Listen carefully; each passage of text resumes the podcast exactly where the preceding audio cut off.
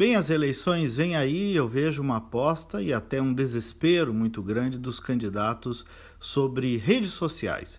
A aposta está certa porque realmente o digital tende a aumentar muito a sua força nessa eleição.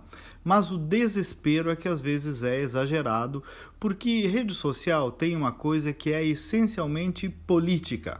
E é o que o próprio nome já diz: redes sociais, relacionamento entre pessoas. Esse talvez seja o ponto da má compreensão. Muitos pensam em redes sociais na lógica só da postagem. E rede social é falar, isto é, postar, mas é também ouvir, ou seja, conversar. E é para isso que muitos não estão preparados para conversar. Muitos políticos gostam mesmo de falar e muito pouco de ouvir. Eu dou um exemplo que muitos políticos fazem no dia do aniversário da gente mandam uma foto deles para nos parabenizar. Aquela mesma foto que, evidentemente, mandam para todo mundo. Percebem? O aniversário é meu, mas o cara manda uma foto dele para me cumprimentar. É um troço estranho. Uma mensagem personalizada de uma linha e meia daria muito mais efeito do que isso.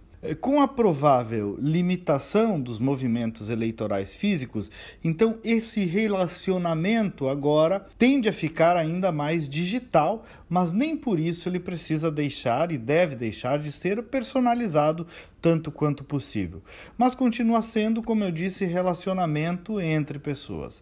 É uma eleição também em que o eleitor vai estar muito sofrido, muito machucado, com muitas incertezas, seja pela saúde, seja pela economia, pelo emprego, né? Só que ao contrário do que se possa imaginar, não é uma eleição para um sassamutema milagreiro, para aquele politiquês que resolve tudo, que tudo sabe, que tudo vai fazer. Não.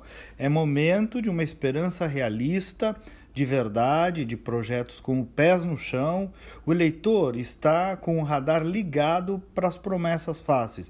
Então, muito cuidado com isso. E claro que a pandemia e o pós-pandemia serão pautas que virão para a mesa. Um risco que temos, dependendo do estágio da pandemia, lá em novembro, é o alto índice de abstenção muita gente tende a não votar. A cientista social e pesquisadora Elis Radwan diz que se a eleição fosse hoje, a abstenção poderia variar de 20% nas cidades pequenas a até 40% nas grandes cidades. É preocupante. Enfim, são alguns exercícios, alguns cenários sobre a eleição que vem aí em novembro.